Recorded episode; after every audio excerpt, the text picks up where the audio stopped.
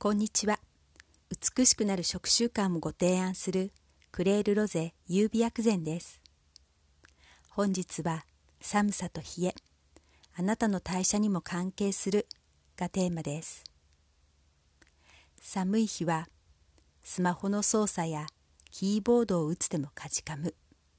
それと体も硬くなりませんか？寒さに慣れることも大切ですが寒さで体の負担が大きくなるのも困りもの。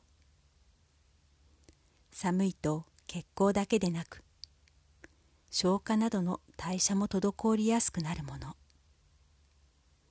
できることなら体の不調を感じてから何か行動を起こすより日々のセルフケアで不調知らずが嬉しいですね。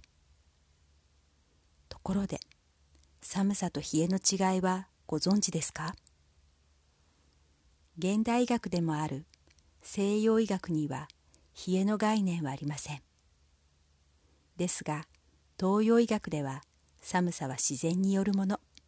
冷えはあなたの感覚によるものと考えます。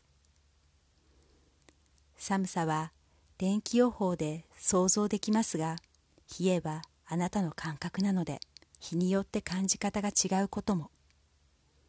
例えば同じ気温でも緊張や疲れている人。嬉しいことがあった日では冷えの感じ方が違うと思います。そして緊張や疲れだけでなく冷えた体も翌日に持ち越さないことが大切。その日のうちに手軽にリセットをする。その方法はお風呂です。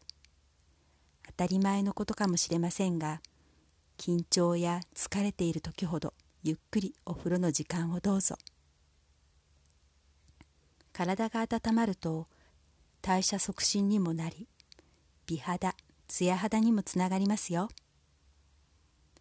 このポッドキャストはホリスティック東洋医学の初心者向けに「はじめの一歩」の内容で毎週金曜日朝配信。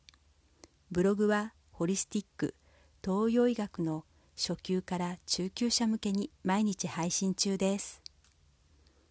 本日のポイントは2つ。寒さは自然から冷えはあなたの感覚によるもの。冷えの感じ方はあなたの心身の状態で変わるもの。最後までお聴きくださりありがとうございました。美しくなる食習慣をご提案するクレールロゼ優美薬膳でした。